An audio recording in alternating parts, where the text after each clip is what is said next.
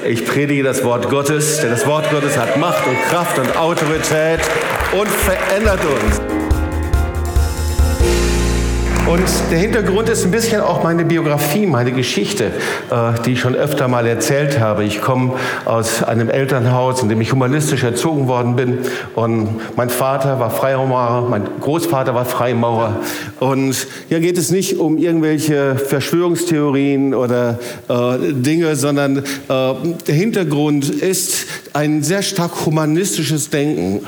Und in diesem humanistischen Denken bin ich groß geworden. Und äh, irgendwo ist das wirklich ein Teil von mir gewesen. Und, und das Entscheidende an diesem humanistischen Denken ist eben, dass man denkt, der Mensch ist gut. Da ist etwas im Kern, das man immer noch verbessern kann, was man ändern kann. Und das hat mein Vater gedacht und sein ganzes Leben lang gelebt. Er wollte sich verbessern, wirklich mit aller Motivation, mit allem, was dahinter war. Ich ähm, bin sehr dankbar für sein Leben, aber als ich mich dann bekehrte, merkte ich, äh, da ist etwas anderes, was wir im Wort Gottes sehen und lesen. Und ich merke, das hat etwas mit der Grundlage unseres geistlichen Lebens zu tun. So, wir sprechen über viele Dinge. Wir sprechen über Freiheit im Geist. Wir sprechen über Gesetz und Gnade. Wir sprechen über, äh, wie wir geistlich durchbrechen können. Wir sprechen über Seelsorge.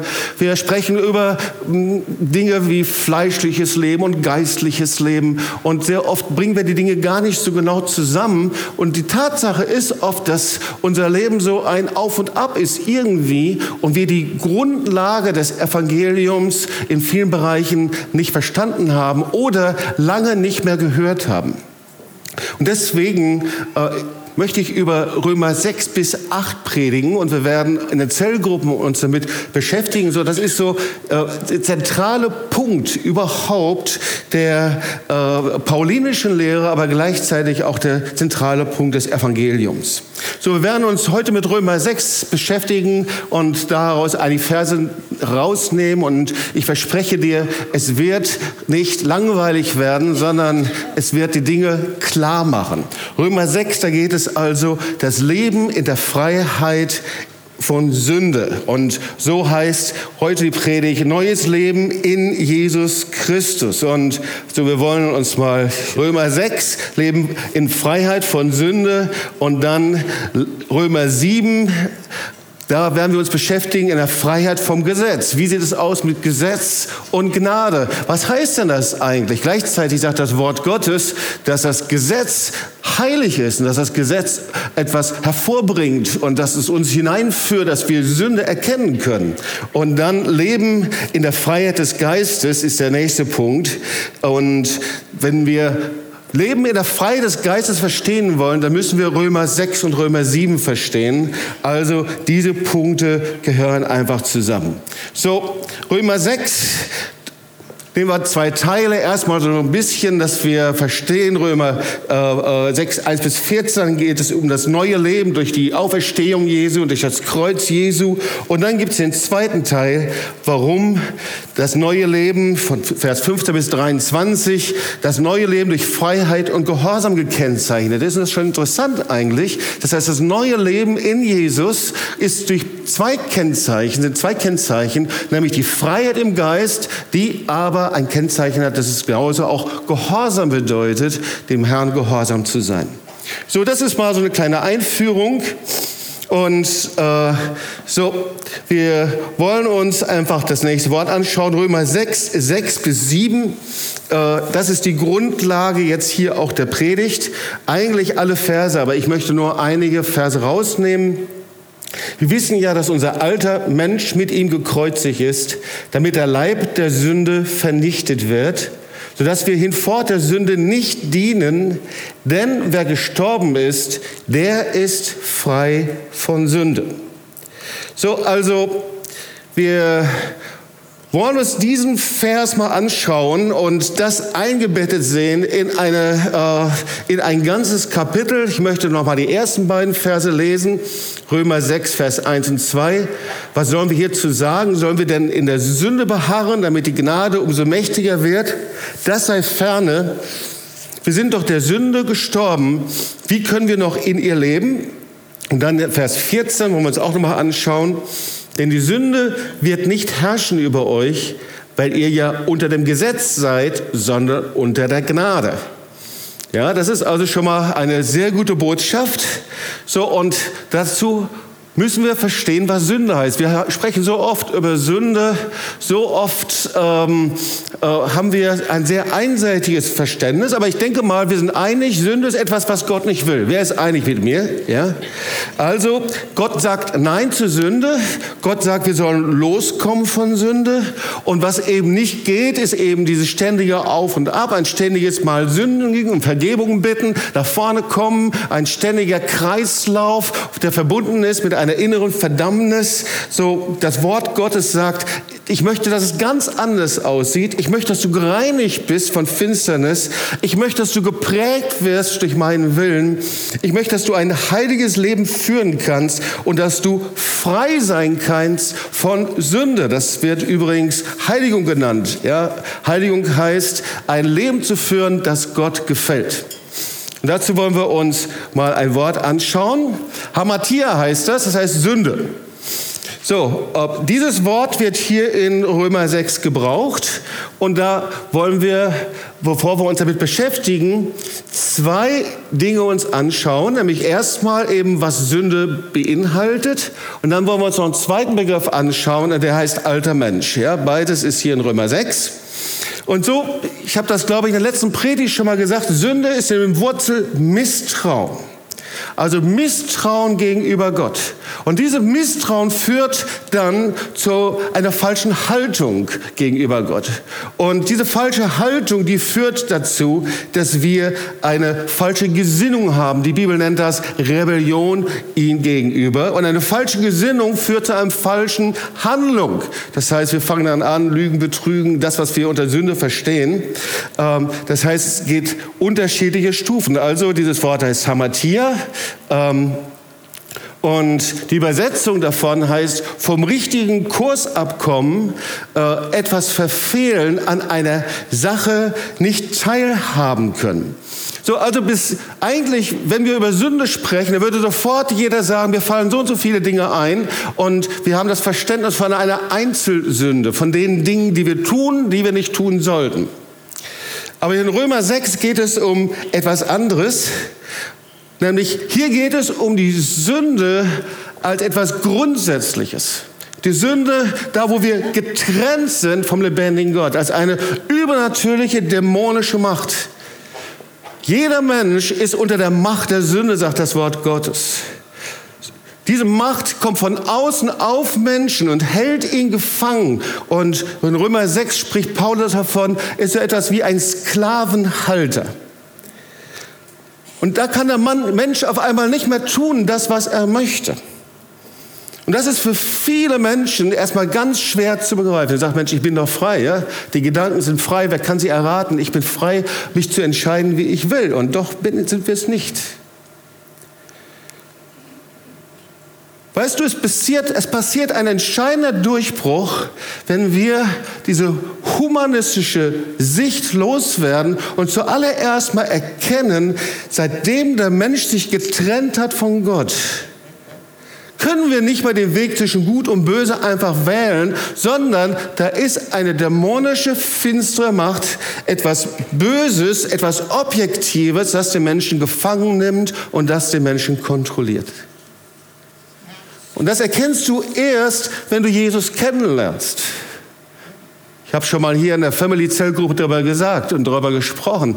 Solange du kein Christ bist, denkst du, was will er überhaupt? Ich kann doch machen und tun, was ich will. Aber dann bekehrst du dich, du begegnest Jesus und dann merkst du auf einmal, in welche geistigen Kämpfe du hineinverwickelt wirst. Und dann merkst du, du kannst gar nicht mehr alles tun und du bist irgendwie wie gebunden. Das ist das, was Martin Luther sagt. Also es ist eine urevangelische Lehre, was ich hier weitergebe. Martin Luther hat Folgendes gesagt, der Mensch ist ein gefangenes Wesen. Und da gibt es eine berühmte Abhandlung von ihm, ähm, die heißt Servo Arbitrio, vom unfreien Willen. Und da gebraucht er ein Bild. Und in diesem Bild sagt er Folgendes, der Mensch ist wie ein Esel, ein Reittier, ein Pferd, was auch immer. Und er wird von jemandem geritten. Aber er kann sich nicht aussuchen, wer ihn reitet. Und da sagt er dann, hat eine besondere Beziehung gehabt zu dem Philosophen Erasmus von Rotterdam. Er sagt, die These von der Willensfreiheit ist unchristlich. So, vielleicht halten wir das mal fest. Also Sünde, das kennen wir als eine falsche Entscheidung, die man trifft. Aber dann gibt es eben die Sünde als etwas, Böses, das ich tue, etwas, wo ich gefangen bin unter der Macht der Finsternis, ist jemand, der getrennt ist von Gott. Es gibt etwas außerhalb, das den Menschen absolut unfrei und zu einem Gefangenen macht. Also hier nochmal auf der Folie sehen wir die beiden Bereiche von der Sünde, eine falsche Handlung, das bewusste Abweichen und eben Sünde ist der Urzustand des Menschen, der seit seiner Trennung von Gott durch die Macht der Finsternis gefangen ist. Es gibt übrigens noch andere Worte von Sünde, aber hier in Römer 6, da geht es um dieses Hamartieren. So, dann gibt es einen zweiten Begriff. Der zweite Begriff der heißt, du wirst es ja wahrscheinlich nicht lesen können, Palaios Anthropos. Das ist der alte Mensch. So, und eigentlich, wir denken, naja, klar, wissen wir doch, aber es lohnt sich, mal anzuschauen, was damit gemeint ist, der alte Mensch. So, bin ich eins zu weit. Mal gucken, ob ich wieder zurückgehen kann. Macht nichts. So, das könnt ihr euch schon mal anschauen. So ist der alte Mensch. So, Vers 6 sagt Paulus, wir wissen ja, dass unser alter Mensch mit ihm, mit Jesus gekreuzigt ist. Und wir wissen, dass mit dem alten Menschen nicht Senioren gemeint sind, okay? Sondern er meint etwas anderes. Er spricht von zwei Gestalten, die die Weltgeschichte bestimmen und bestimmt haben. Das erste, siehst du hier, das ist Adam. Ist ein Adam, der sich getrennt hat vom lebendigen Gott. Adam und Eva, die sich abgewendet haben. Wir haben das ja sehr schön auch in diesem Sketch gesehen von Roy Fields in der Darstellung, der sich abgewendet hat von Gott, aber seitdem eben nicht einfach nur so weitergelebt hat, sondern von dort aus ging eine, eine Macht, eine Lawine der Finsternis, eine Trennung, ein Fluch aus, die der Mensch nie loswerden konnte. Und gleichzeitig war es der Start der Heilsgeschichte Gottes durch das Volk Israel. Und dann sehen wir aber einen zweiten Schritt, weil diese Linie, die geht noch weiter bis zur Geburt Jesu und der Auferstehung Jesu. Und da ist ein tiefer Einschnitt, den wir sehen in der Weltgeschichte. Da beginnt etwas Neues. Da kam etwas Neues in die Welt. Vorher, seit Adam, war der Fluch der Vergänglichkeit, Sterblichkeit, Finsternis. Und niemand konnte sich daraus entwinden und entziehen. Aber dann war die Geburt und Kreuzigung und die Auferstehung Jesu. Und ich wollte jetzt mal zeigen hier an einem äh, Bild, das müsstet ihr jetzt sehen. Genau. So, und hier siehst du, eigentlich müsste links Adam stehen, steht er auch. Hier siehst du Preis den Herrn. Ich muss genau hinschauen hier. Das ist wirklich Multitasking. Also so tausend Sachen und das hier zu machen. Aber ihr kriegt das alles mit, okay? Wenn ich zu schnell bin, das ist gut. Okay, super. Ja, also von Adam an Finsternis, Trennung, Auferstehung, etwas völlig Neues. Linie des Heils. Aber dann gibt es eben auch ein neues Level der Offenbarung von Gott. Und dieses neue Level der Offenbarung in deinem geistigen Leben wirst du empfangen, wenn du verstehst, wenn du wirklich verstehst, was der alte Mensch ist. Weil in dieser ganzen Zeit, da gibt es Züge, Eigenschaften, Verhaltensweisen, die Gott absolut ablehnt, weil sie eben aus dieser alten Wurzel kommen. Gleichzeitig ist es so, dass jeder Mensch etwas in sich trägt, weil er ein Geschöpf ist. Wir sind ein Teil der Schöpfung, oder?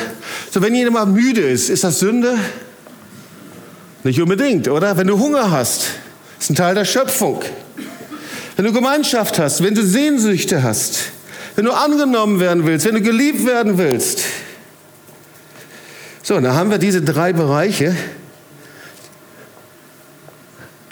Jetzt. diese drei Bereiche. Und das erste ist, wir sind ein Teil der Schöpfung. Sag mal zu deinem Nachbarn, du bist ein Teil der Schöpfung, okay? Und als Teil der Schöpfung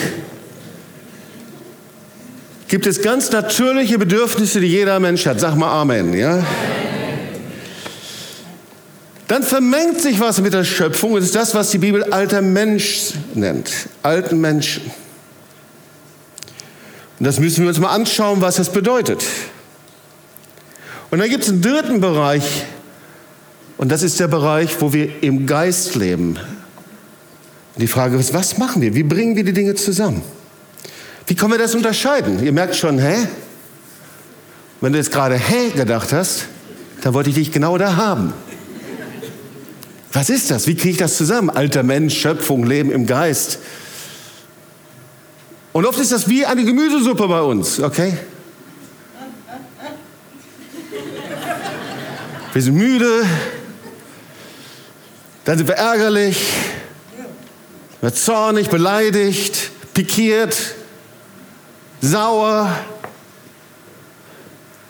haben Bedürfnisse, fühlen uns abgelehnt. Was ist denn jetzt aus der Schöpfung heraus? Was ist normal? Was darf sein? Was ist alter Mensch irgendwie?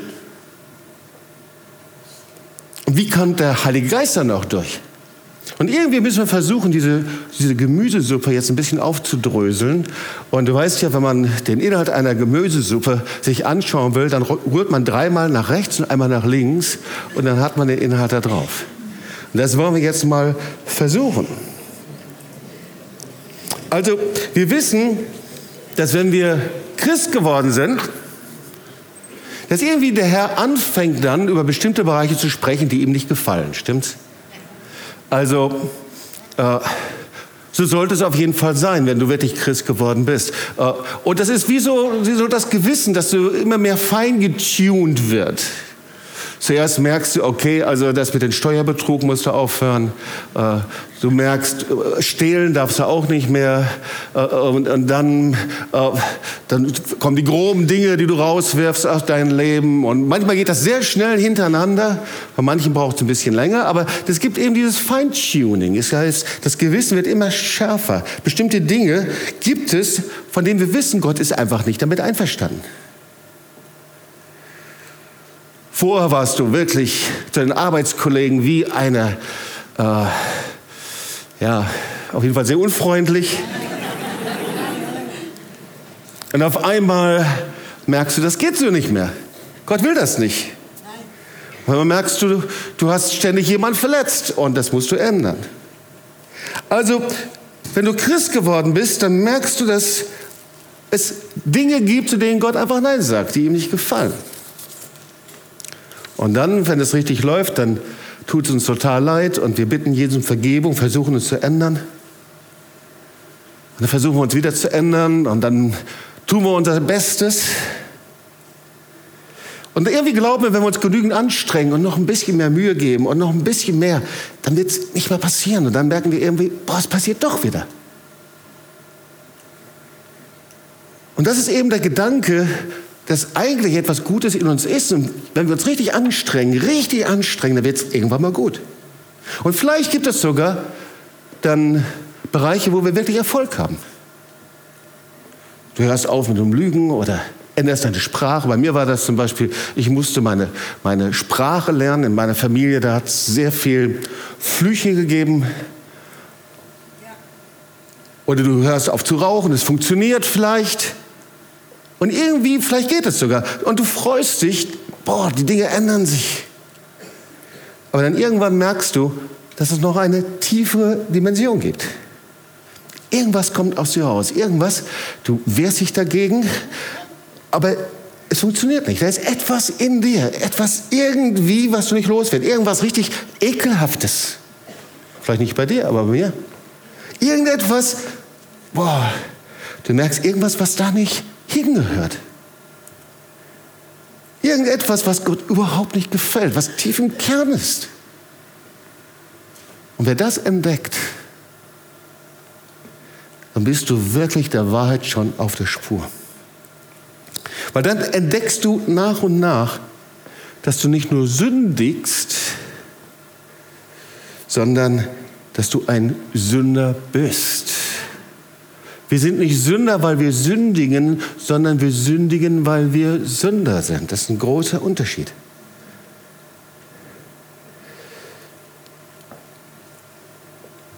Naja, das liegt irgendwie im Wesen drin. Ja? Das ist so wie bei einer Katze, die eine Maus und die nimmt über die Maus am, am Schwanz, lässt die Maus laufen und dann äh, und die, die, die, Maus läuft bis zum nächsten Mausloch und die Katze kurz vor und nimmt es wieder. Und die Katze steht Todesängste aus. Die Maus, die Maus, die Maus. Das war dann die Maus mit Autorität dann, ja. Die Maus, die steht Todesängste aus, aber die, die Katze macht das immer weiter. Immer weiter. Was ist das Wesen der Katze? Der gefällt das einfach. Der gefällt das. Und die hört nicht auf damit. Es liegt irgendwie in diesem Wesen. Komisch, dieses Wesen, gell? Man will sich lieber durchsetzen. Wir werden gereizt, anstatt versöhnlich zu sein, genervt statt vergeben zu können, versuchen Dinge durchzubringen. Und so gerne wären wir eigentlich das, was uns so erzählt wird, nämlich gute Menschen. Ich weiß nicht, wie es dir ergangen ist. Für mich war das ein ganz wichtiger Punkt, der es fast verhindert hätte, dass ich mich wirklich in die Hände Jesus gelegt hätte. So nach meinem Abitur war es zu meiner Zeit noch so, dass es den Wehrdienst gab. Und so hatte ich also, war ich 15 Monate bei der Bundeswehr und da gibt es eben auch Schießübungen. Und das, der hat mich mit meinem Herzen konfrontiert. Das war bei diesen Schießübungen, da waren menschliche Zielscheiben. Und das war damals eben auch die Zeit noch, die Friedensbewegung kam auf und war eigentlich man verweigerte, wenn man ein guter Mensch sein wollte, man ging nicht zur Bundeswehr. Gott hatte klar zu mir gesprochen, ich sollte da sein. Und dann hatten wir eben diese Pistolen und wir mussten eben Schießen üben und dann eben auf diese menschlichen Zielscheiben. Und in mir schoss, und es lief auch ganz gut, und in mir war etwas, ich sagte, boah, das gefällt dir aber richtig gut. Ich hatte so einen Spaß daran. Und der Heilige Geist sprach zu mir und sagte, Jobs, das ist dein Herz. Von deinem Herzen her kannst du töten. Von dem Herzen ist nichts Gutes in dir. Das war der Anfang, als der Herr anfing, zu mir darüber zu sprechen. Weißt du, wir sind so, dass je mehr Mühe wir uns geben und versuchen, uns zu verbessern und Sünde zu vermeiden, merken wir, dass eben Widerstände da sind. Ich will dir das beweisen. Ich habe schon so eine kleine Kostprobe uns in der Family Zellgruppe gegeben. Also, weißt du, man kann eben einen Menschen am besten kennenlernen, wenn er unter Druck steht. Also so, wenn, wenn man gut ausgeschlafen ist, es ist ein freundlicher Herbsttag, du hast ein herrliches Frühstück am Sonntagmorgen gehabt mit Spiegelei oder Rührei. Dir geht's gut, du hast gut geschlafen, deine Nacht, deine Nacht war gut, ja. Und dann kannst du richtig liebevoll sein wirklich liebevoll zu Menschen, die kommen und äh, einfach auch, weil alles so läuft, wie du es dir so vorstellst, stimmt's?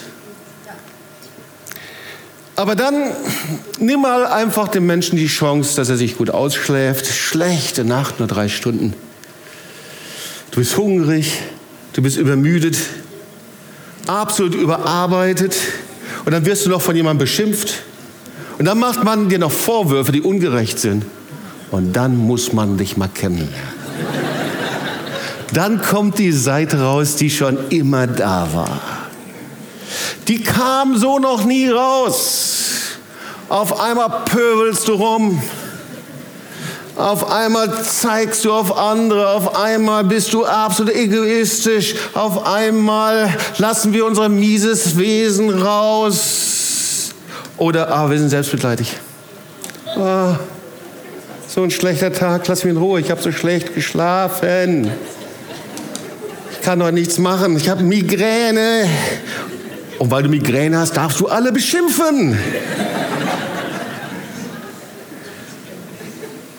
Und wenn es richtig gut läuft, dann erkennst du auf einmal, boah, das bin ich. Ich bin so egoistisch. Mir geht so wenig um Gott. Ich bin so beleidigt, weil ich einfach nicht das habe, was ich haben will.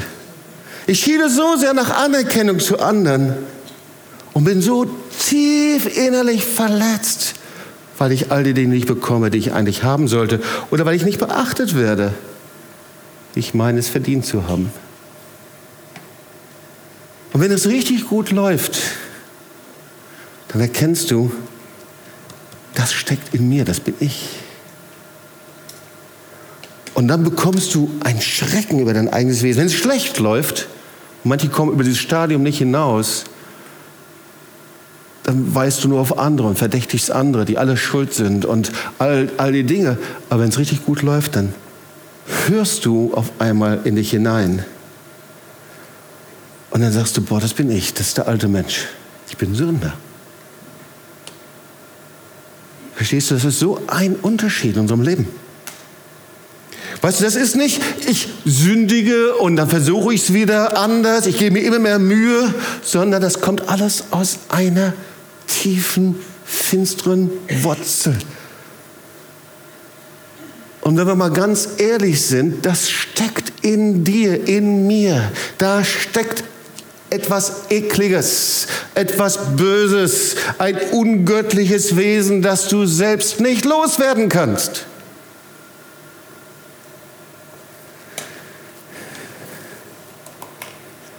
Ich liebe Billy Graham, du auch?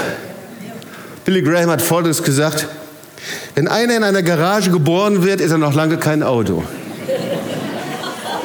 Und so ist bei Christen, dadurch, dass wir in einer Gemeinde sind, sind wir noch lange keine wiedergeborenen Christen. Und er hat ein anderes tolles Beispiel gebraucht. Wenn man ein Schwein nimmt, es abschrubbt und mit Chanel einsprüht, ihm eine Schleife um den Hals bindet und dann freilässt, wird es sich sofort in die nächste Pfütze gehen und sich wieder suhlen. Sag mal, aha oder oh weh? Ich glaube, einige haben das noch nicht mal verstanden, was da steht. Das hat übrigens auch, mir fehlt noch was, Billy Graham gesagt. Weil wir denken, Christsein wäre, dass wir uns mit religiösen Dingen einsprühen, dass wir uns abschrubben, dass wir freundlich sind, so ein grinsendes Fackel so rumlaufen, mit einer, mit einer rosaroten Schleife und denken, so, das würde jetzt halten. Aber weißt du, sobald die nächste Pfütze und Suhlgrube der Sünde ist, dann springst du rein. Und das nennt Paulus den alten Menschen. In Römer 6. In Römer 7, 8 übrigens spricht er vom Fleisch. Das ist ungefähr deckungsgleich.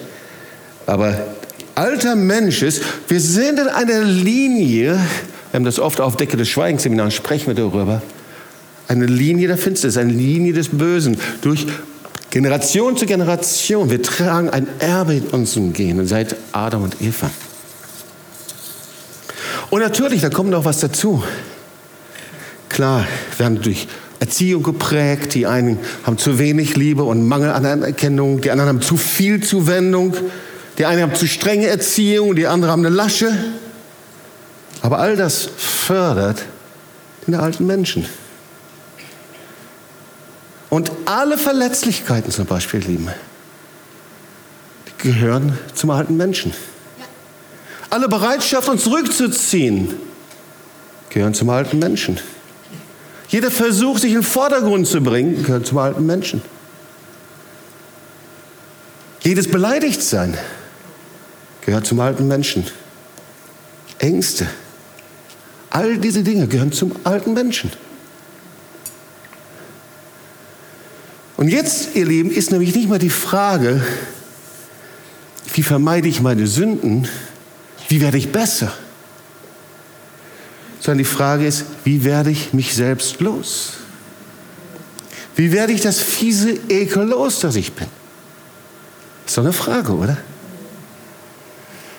Und ich habe Joni und Rahel darum gebeten, dass sie euch das einfach mal zeigen, wie das so aussieht. Ganz praktisch. und dann predigen wir weiter. Okay? Kommt einfach mal nach vorne. Fortsetzung folgt. Das ist Teil 1, Werbepause und dann kommt Teil 2.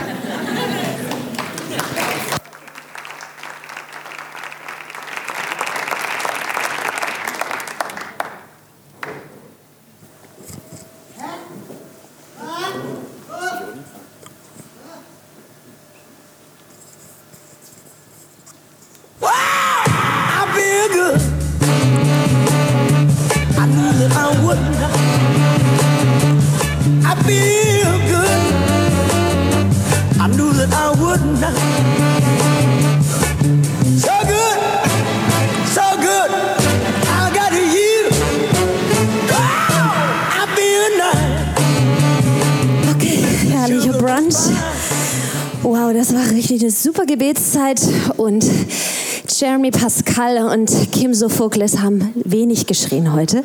Das war richtig toll. Und ich habe noch 15 Minuten bis zum Gottesdienst. Perfekt. Okay. Wow. Oh, herrliches Herbstwetter. Ich liebe es. Oh, das wird so gut heute. Oh nein, ein Schleicher. Was ist das denn für eine Gurke? Das darf ja wohl nicht wahr sein.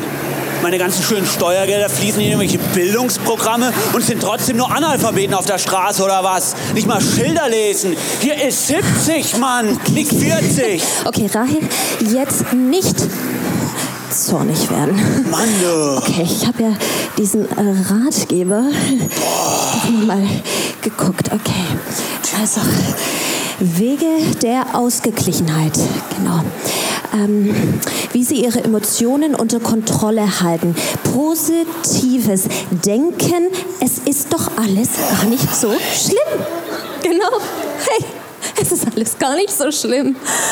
Oh, sehr gut. Es ist nur ein. Blöder Analphabeter. Aber hey, ich, ich habe gut gebruncht, ich bin gut gelaunt, ich bin absolut die Ruhe selbst. Also, super. Und ach, da ist er auch schon weg. Gut. Blödes Auto da. Okay. Und damit auch alle meine Probleme. Oh, da vorne ist rot. Schön, sehr gut. Endlich Zeit zum Durchatmen. Und vielleicht auch mal wieder Zeit zum Losfahren. Grüner wird's nicht mehr. Fahr doch, fahr doch mal, fahr doch zur Hölle! Hölderlinstraße. Fahr zur Hölderlinstraße. Nicht fluchen, Rad suchen. Genau. Also, wie war denn das nochmal in diesem Ratgeber? Genau. Soaking statt Fighting. Mit schöner Anbetung aus dem Sturm in die Stille. genau, Musik, Musik. Musik. Musik. Gut. Okay. Ich segne euch alle. Ich segne euch. Und genau dich da vorne. Ich segne dich. Ich segne dich. Blindschleiche da, echt, ey. Ich segne dich. Genau. Ja, ich, ich segne euch alle. Oh, wow. Okay. Hey, super schön. Okay. Gut. Lutzbach, sag doch mal. Im Sportwagen, ich glaub's ja nicht. Die blöde Kuh. Schnappt mir die Beförderung vor der Nase weg. Und ich reiß mir hier in der Firma jeden Tag den Arm. Alles gut. Ja, alles gut. Alles gut. Okay, jetzt noch nicht durchdrehen. Okay, okay, okay, okay, okay. Sagt der Ratgeber. Was sagt denn? Mann, der Ratgeber sagt nein, nein, nein, nicht Boah. durchdrehen. Okay. Okay, was steht hier? Okay, okay, okay, okay. Entdecke die Stärke in deiner Schwäche. Entdecke die Stärke in deiner Sch Schwäche.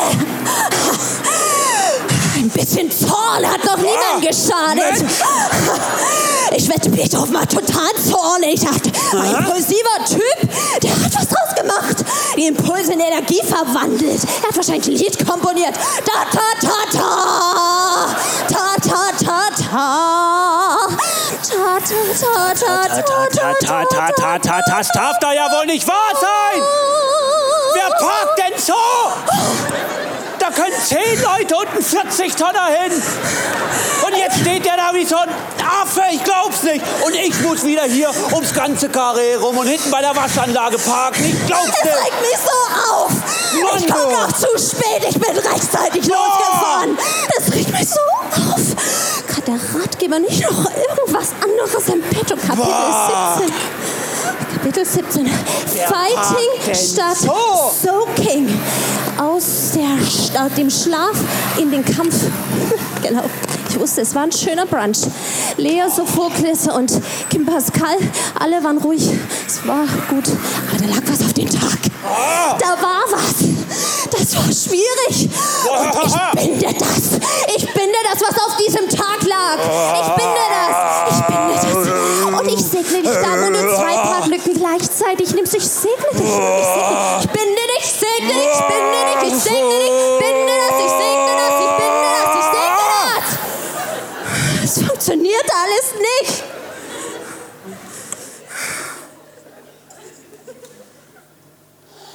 Na, Rahel, alles wieder beim Alten? Ja, sehr gut. Können wir jetzt in den Gottesdienst gehen? ich bin so gespannt auf den Gottesdienst.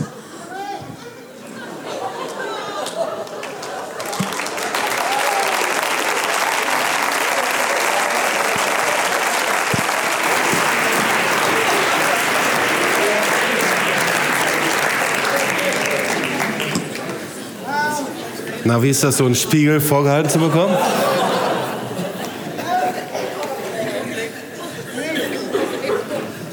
Ist eben die Frage, wie wird man das Ekel los, oder? Genau, ich binde und ich segne und ich segne und ich binde. Ich laufe in die Seelsorge. Lass mich segnen, tu Buße. Aber wie werde ich das Ekel los? Weil äh, ich muss irgendwas machen. Und das ist eben die Frage, wie gehören diese beiden Dinge zusammen? Ja, das heißt also Sünde und der alte Mensch. Wie passt das? Also Sünde ist etwas, was Gott nicht will, das wissen wir inzwischen. Aber den alten Mensch, ja, der saß da in der hinteren Bank, ja, äh, in der Gestalt von Joni. Vielen Dank, ihr beiden, ihr habt das ganz, ganz cool gemacht. Ja, gebt ihr nochmal einen Applaus.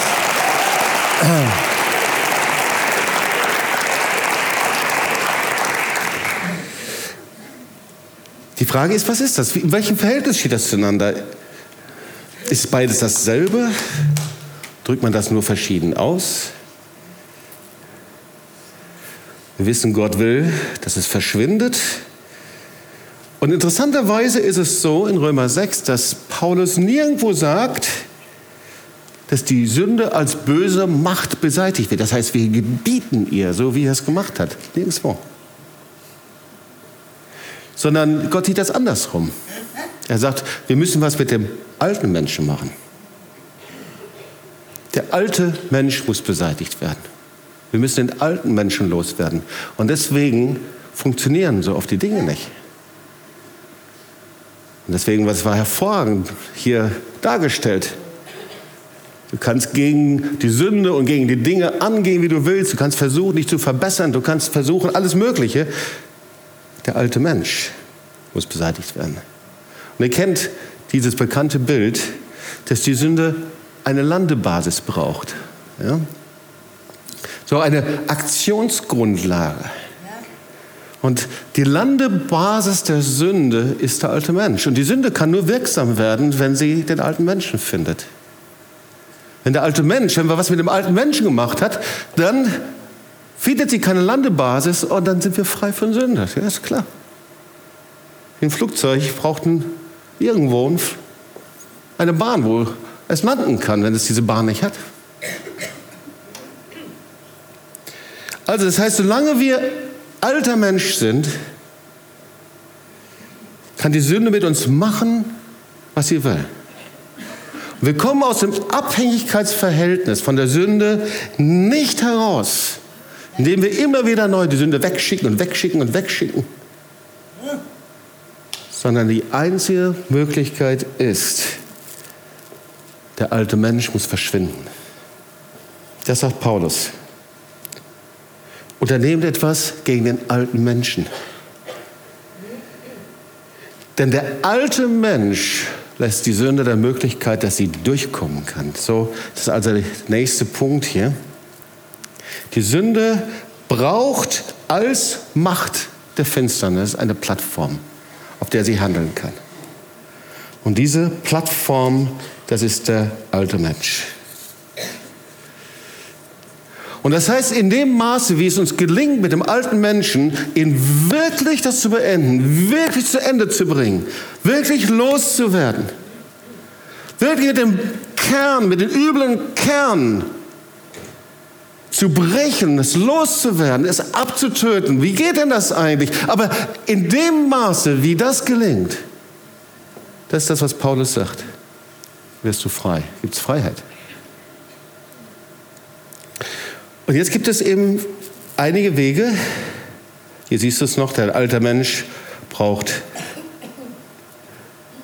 die Sünde als Anlandebahn. Der einzige, die einzige Lösung ist, der alte Mensch muss verschwinden. Und jetzt gibt es eben falsche Wege in der Religionsgeschichte.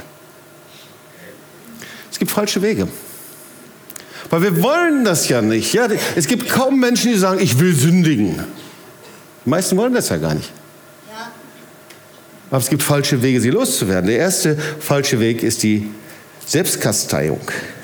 Hm, das hört sich jetzt erstmal sehr mittelalterlich an, aber es ist der Versuch, einfach das abzutöten. Man versucht, das äh, möglichst sich zu bestrafen. Man versucht und denkt, man müsste das Schlimmste tun. Man fängt an zu verzichten auf dieses und jenes. Und ihr Lieben, Fasten ist etwas Wunderbares von Gott, aber selbst Fasten kann zur Selbstkasteiung werden, wenn ich denke, dass ich damit mein Wesen verändere, wenn ich das nicht aus Liebe zu Jesus tue.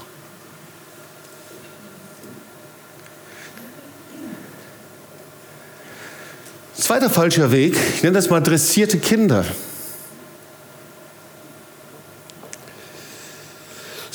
Wisst ihr, es gibt einen großen Unterschied in der Erziehung. Das eine ist, sag mal, ich nenne das mal die religiöse Form, ist die Dressur. Das heißt, ich versuche mit dem fertig zu werden, was im Kind ist und versuche das in eine Form zu pressen, aber die Kinder werden als Persönlichkeit nicht ernst genommen. Und deswegen passt man sie in ein religiöses Bild ein. Das ist ein großes Problem oft in Gemeinden. Der Unterschied zwischen Erziehung und Dressur ist, dass die Erziehung die Persönlichkeit fördert und respektiert, während die Dressur eine Form der Gleichschaltung ist. Das ist eine andere Form, dressieren. Menschen, dass sie gleichförmig einfach das Richtige tun und in eine religiöse Form hineingepasst wird. Ein anderer falscher Weg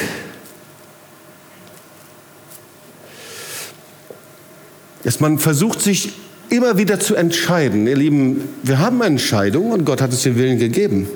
Aber wir versuchen, den alten Menschen loszuwerden. Und ich will damit nichts mehr zu tun haben. Sagen, ja, ich übergebe dir meinen Stolz, ich entscheide mich gegen Minderwertigkeit, ich entscheide mich gegen Misstrauen, ich löse mich davon und so weiter. Und es sind letztendlich keine schlechten Dinge, aber es funktioniert nur, wenn du deinen alten Menschen losgeworden bist. Das wäre so ungefähr, so, als ob du einen Motorschaden hast an deinem Auto und denkst, durch das Räder wechseln würde dein Auto wieder funktionieren. Also wenn wir die Dinge immer wiederholen, immer wiederholen, immer wiederholen, dann wirst du den alten Menschen nicht los. Der vierte Weg, der falsche Weg, ist die Verbesserung. Ich versuche, mich zu verbessern versuche durch die richtigen Schritte diesen, dieses eklige Wesen, diesen bösen Kern, das, was in mir ist, loszuwerden. Und ich setze noch einen drauf.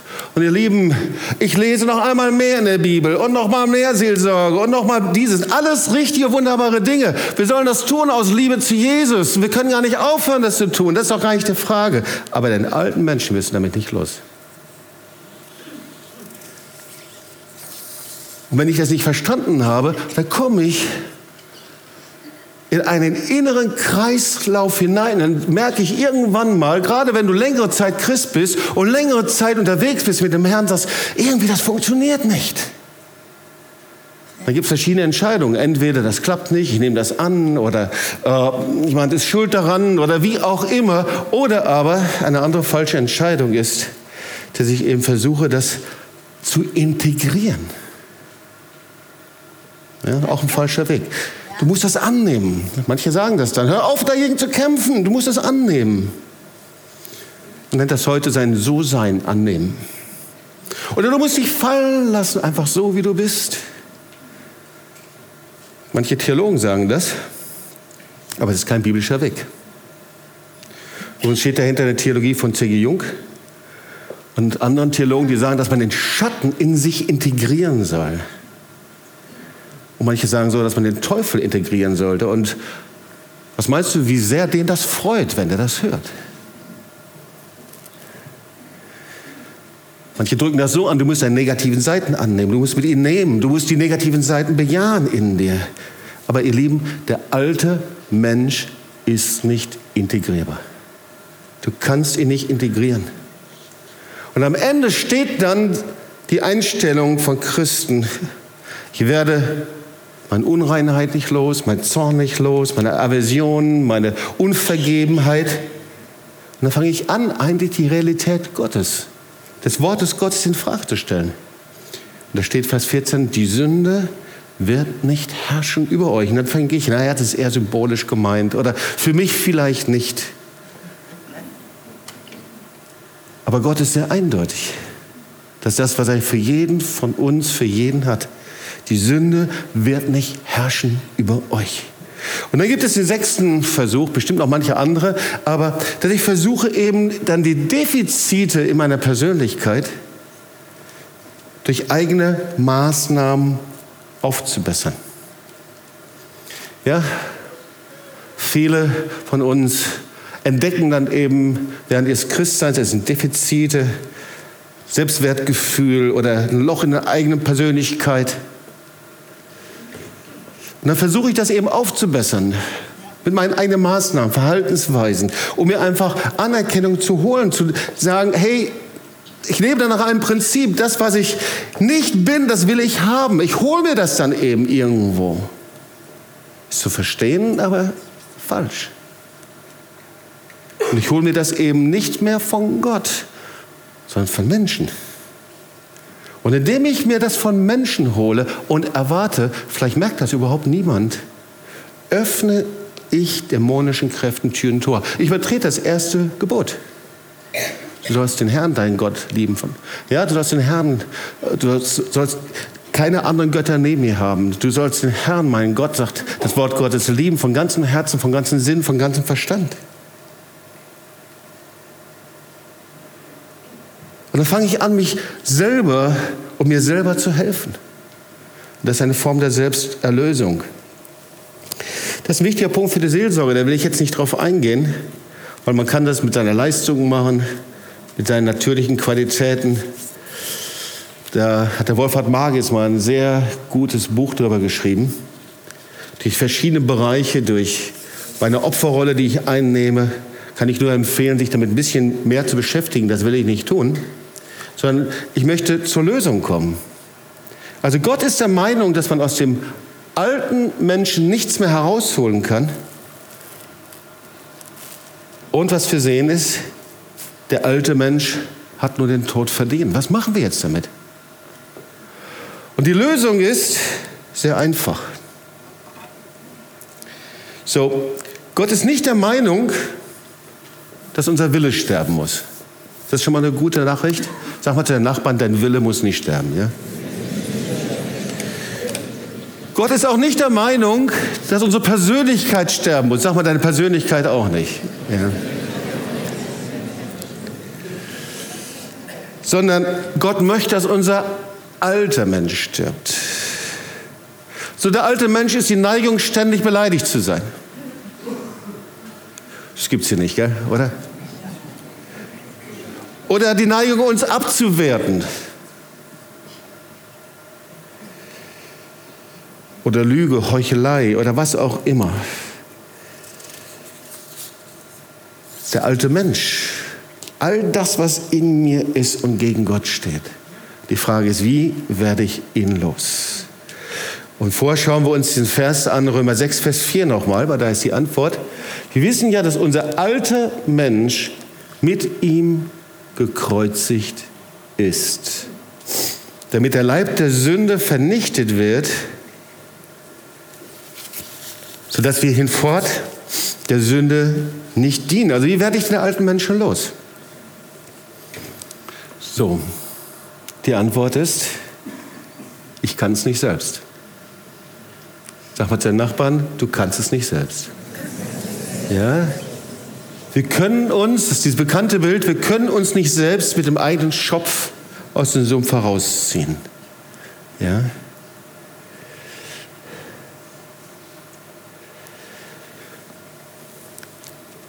Wir können das nicht tun. Ich kann mich selber nicht verbessern. Ich kann mich selber nicht herausziehen. Ich kann meinen eigenen Menschen auch nicht abtöten. Sondern hier steht was anderes. Unser alter Mensch ist mit ihm gekreuzigt. Das heißt, Gott möchte etwas machen, was du nicht machen kannst und was ich nicht machen kann. Und manchmal müssen wir da mal stehen bleiben. Wir sind so schnell darin, wir wollen die Dinge tun, wir wollen das selber machen. Es gibt, es, es gibt Dinge, die tut Gott. Die kann nur er tun. Und was passiert jetzt mit diesem alten Menschen? Wie werde ich ihn los?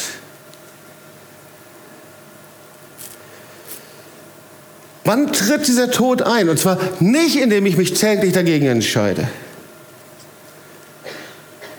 Und ihr Lieben, ja, wir sollen Buße tun, aber den alten Menschen werde ich nicht dadurch los, indem ich ihn immer wieder, immer wieder und immer wieder die gleichen Sünden bekenne. Luther sagt, wenn wir die Sünde ersäufen, und Luther sagt, das Biest kann schwimmen.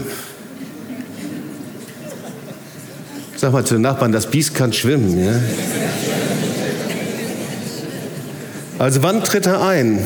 Die Antwort ist,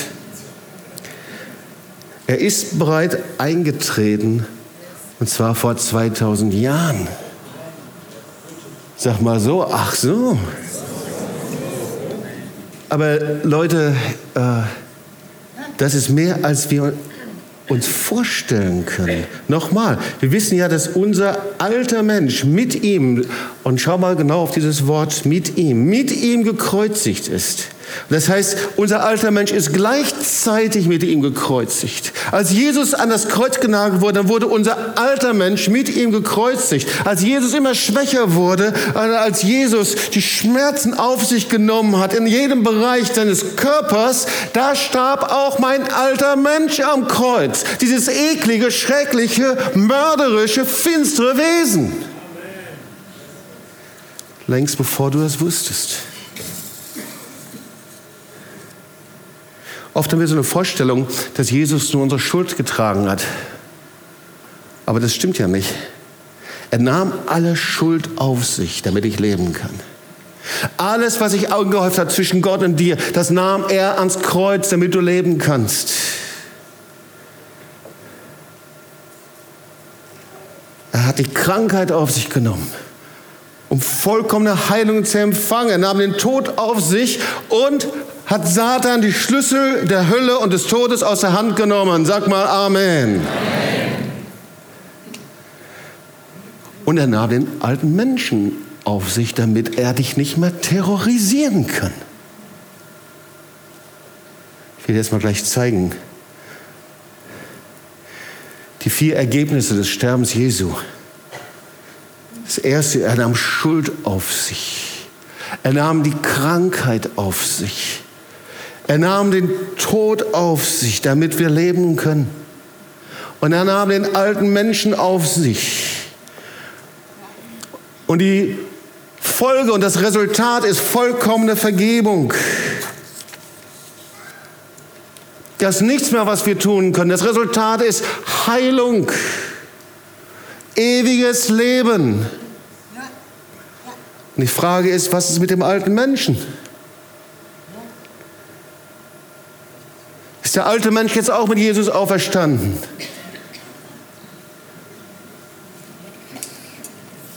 Wer ist der Meinung, dass der alte Mensch mit Jesus auferstanden ist? Niemand, Gott sei Dank, keine Hand. Der alte Mensch wurde ans Kreuz genagelt und hat sein Ende, seinen Schlusspunkt gefunden. Aber hört zu, das ist noch nicht alles. Dieser alte Mensch, der alte Jobst, der alte Heinz, der alte Guido, die alte Gudela, die alte Charlotte wurde ans Kreuz genagelt, ans Kreuz genagelt. Aber der ist da nicht geblieben, weil wenn er jetzt noch am Kreuz hängen würde, dann würde er die Luft verpesten. Er musste begraben werden. Und weißt du, was sein Begräbnis ist? Das ist das, was wir letzten Sonntag hatten, das ist die Taufe. Die Taufe ist nichts anderes als das Zeichen, dass der alte Mensch begraben ist. Im Grab. Das ist ein endgültiges Begräbnis. Dieser alte Mensch darf und kann nicht mehr mit seinem Gestank deine geistliche Luft verpesten. Der alte Mensch ist im Grab. Als ich mit 18 getauft worden ist, ist der alte Mensch ins Grab, ist beerdigt worden. Die Taufe ist nicht ein liturgischer Akt, wo wir einfach nur Fun haben. Deswegen war so die Herrlichkeit Gottes am letzten Sonntag hier. Habt ihr das gesehen?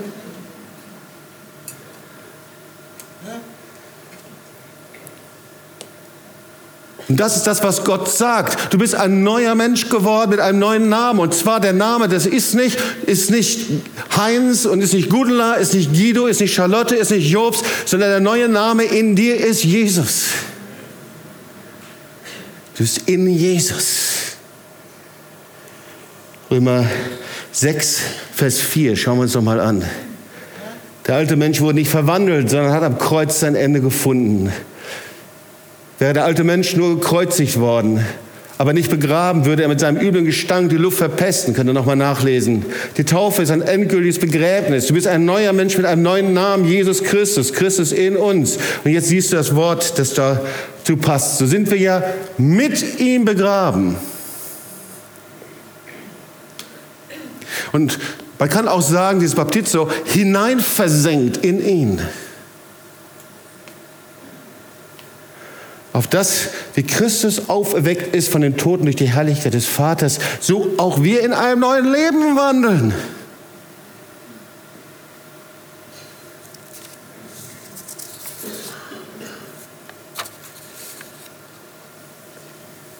Das sollen wir erstmal festhalten. Also der alte Mensch wurde nicht durch die Taufe im Heiligen Geist, nicht durch die Lebensbeichte, alles Dinge, die wir dringend brauchen und der Herr dir geben möchte, auch nicht durch ständige Seelsorge, was wir dringend brauchen und, und nicht aufhören, einfach uns dienen zu lassen, gar keine Frage, aber der alte Mensch wird dadurch nie begraben. Der alte Mensch wird nur durch die Taufe begraben. Sein Einschnitt, der Tod des alten Menschen. Und die Frage ist, wie gehen wir jetzt damit um? Ich habe gedacht, okay, Jobs, das ist interessant. Okay, meine Taufe habe ich vor 20 Jahren gehabt. War eine gute Predigt, hat mir echt geholfen. Vielen Dank. Super. Auf Wiedersehen. Setz dich in das Auto und da sitzt der Joni hinter drin.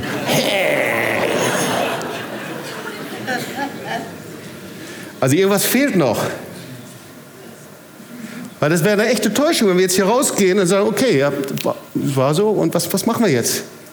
Das heißt, was muss ich jetzt tun? Wie muss ich leben?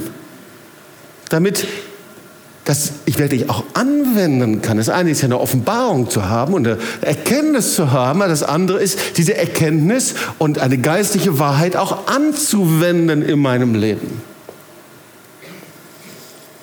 Es nützt nichts, wenn du einfach nur in der Fahrschule gehst und einen guten Unterricht hast, aber dich dann ins Auto setzt und dann so fährst, wie du eigentlich möchtest und die ganzen Regeln außer Acht lässt. Und so sind wir oft. Also wie wenden wir das an? Wie leben wir richtig? Was heißt das? Dass mein alter Mensch mit Jesus gekreuzigt ist. Wie gehe ich damit praktisch um? Wie muss ich leben, dass der alte Mensch in mir keine Auferstehung feiert und sagt, hey, da bin ich wieder.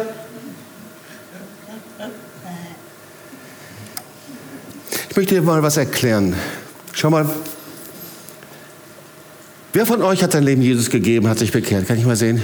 Ich hoffe, die meisten preisen Herrn. Wenn nicht, bitte komm nach vorne, dass wir zusammen beten können. Aber da passiert etwas. Du hast ungefähr so gebetet, Herr, ich gebe dir mein Leben. Ich danke dir, dass du für mich gestorben bist. Ich gebe dir meine Schuld, meine Sünde. Und ich lade dich in mein Leben ein. Und ich folge dir nach. Irgendwie so ähnlich hast du gebetet. Aber du hast etwas getan.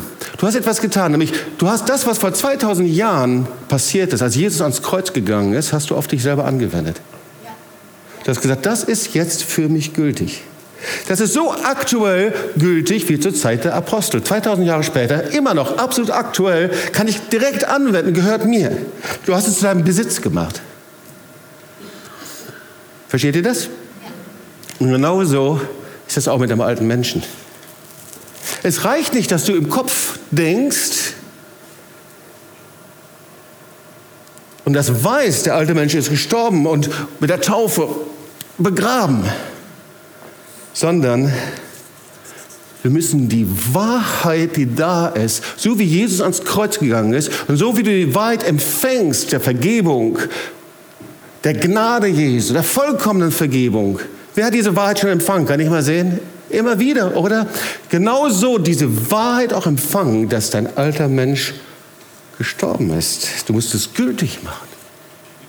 Eine Wahrheit muss man gültig machen. Wie sieht das aus? Ist ja eigentlich die Zeit des Schecks ist schon vorbei. Aber ab und zu schreiben wir noch Schecks aus, oder? Nicht mal zu oft, aber wenn wir eine Überweisung haben, dann haben wir, okay, was haben wir dann? Dann haben wir so einen PIN-Code oder irgendwie so. Aber wir müssen das gültig machen. Wenn wir einen Scheck haben und den Scheck einreichen, wir müssen, indem wir es unterschreiben oder einen PIN-Code eingeben, müssen wir die Wahrheit gültig machen. Wir haben einen Personalausweis. Wenn du hingehst und diesen Personalausweis bekommst, da ist ein Bild drauf, ist alles drauf. Stimmt alles, die ganzen Daten sind gespeichert. Aber eins fehlt, eine Unterschrift. Du musst die Wahrheit gültig machen. Du hast einen Vertrag. Und du hast ein wunderbares Erbe gemacht und du kaufst eine Wohnung oder ein Haus. Und der Notar hat alles vorbereitet, es ist alles da. Und dann geht's los. Unterschrift, Unterschrift, du musst es gültig machen.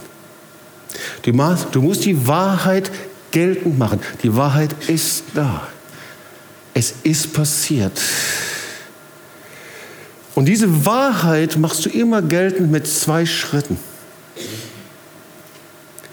Die Wahrheit machst du gültig, a, mit deinem Vertrauen. So ist das gleiche Wort, Pistis, Vertrauen und Glauben. Und das zweite mit deinem Bekenntnis. Vertrauen, Bekenntnis. Vertrauen, Bekenntnis. Römer 10, Vers 8. Das Wort ist dir nah, in deinem Mund. Könnt ihr euch mal anschauen.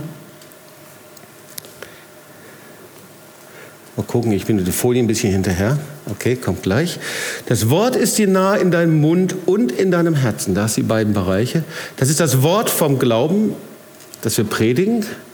Und dann Vers 9, denn wenn du mit deinem Mund bekennst, dass Jesus der Herr ist und glaubst in deinem Herzen, dass ihn Gott von den Toten auferweckt hat, so wirst du gerettet. Hier hast du wieder, wer in dem Herzen glaubt, wird gerecht. Wer mit dem Mund bekennt, wird selig. Glaube, Bekenntnis. Und jetzt haben wir noch ein Wort in Römer 6, das ich hier noch zeigen will. Dann kommen wir langsam schon zum Schluss. Und das heißt Homologeo. Und das heißt übereinstimmen, mit der Wahrheit übereinstimmen. Das heißt, indem ich mit dem, was ich sage, mit der Wahrheit Gottes übereinstimme, wird es gültig. Du warst mal hier vorne, du hast richtige Last mit dir mitge du hast mitgetragen, du hast das bekannt, hast es zu Jesus hingebracht. Du hast Jesus um Vergebung gebeten. Und irgendwann mal wurde dir klar, so, du musst es einfach mal das ausbeten und sagen, danke Jesus, dass du mir vergeben hast. Empfangen. Glaube und mit der Wahrheit übereinstimmen. Ob das jetzt dein Zorn ist, deine Ungeduld ist, dein altes Leben, da wo der alte Mensch hineindrängen will und an die Tür klopft und Einlass will in deine Wohnung, in deinen Geist, wo er dich zwingen will, so zu handeln, wie er es will, da hast du zwei Punkte. Du glaubst, vertraust und du bekennst. Jesus, ich danke dir, dass du den alten Menschen schon vor 2000 Jahren getötet hast. Ich danke dir, dass er mit meiner Taufe begraben ist. Ich danke dir, dass er kein Anrecht mehr hat an mir. Ich danke dir, dass der alte Mensch mich nicht mehr terrorisieren darf. Ich danke dir, dass du in mir lebst und ich deswegen neues Leben empfangen habe. Was ist aber, wenn du sagst, es ist wirklich so, mir geht so schlecht und ich werde so behandelt und ich fühle mich so allein und ich bin so minderwertig und ich bin das und ich bin das und ich bin das und du hast den ganzen Katalog, alles was in dir ist und du sprichst und sprichst und welche Wahrheit machst du gültig? Welche Tür öffnest du? Für den alten Menschen, oder?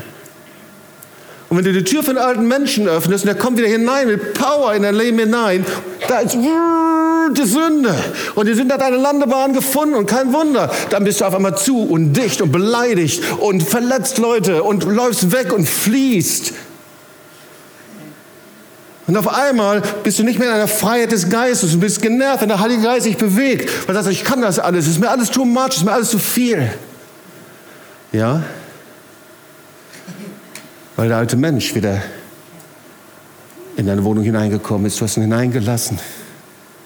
Du hast eine andere Wahrheit gültig gemacht. Du hast einen falschen Scheck unterschrieben.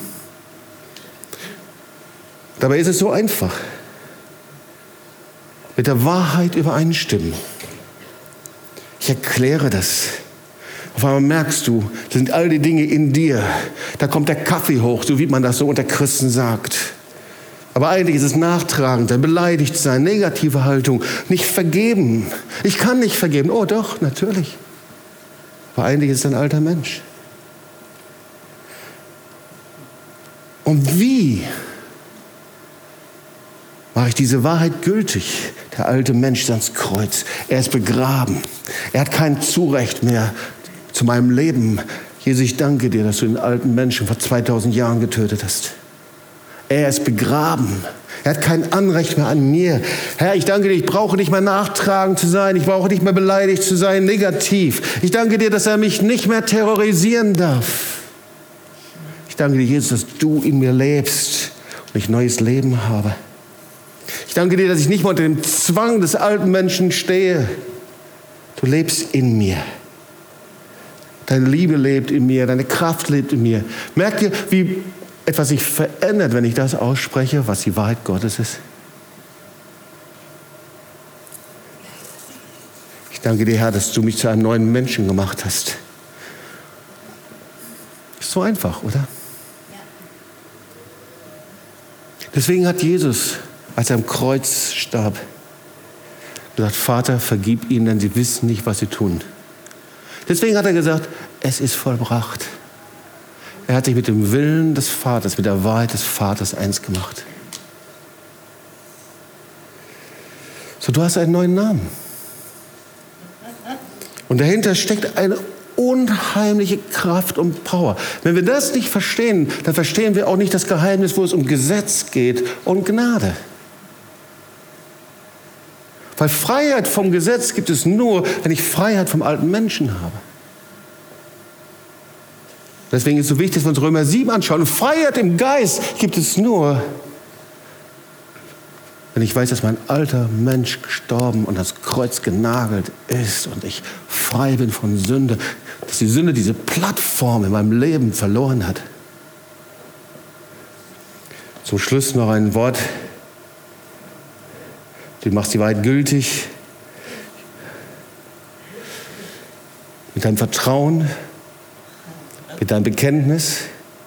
Du vertraust und bekennst. Das heißt, du stimmst mit deinem Reden mit der Wahrheit Gottes überein.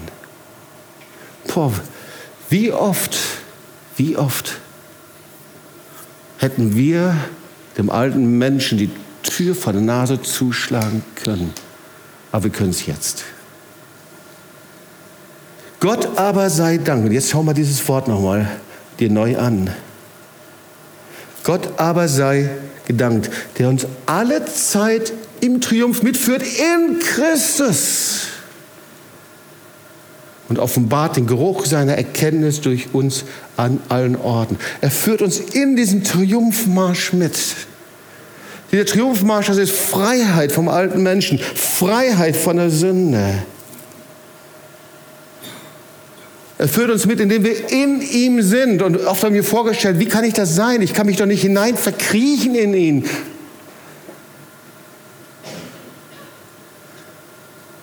Aber es ist in seiner Kreuzigung, in seinem Tod, in seiner Auferstehung, dem ein alter Mensch begraben ist und dem ich in dieser Wahrheit lebe.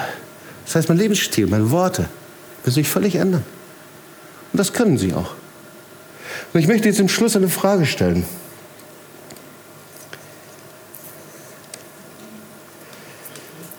Die Frage ist,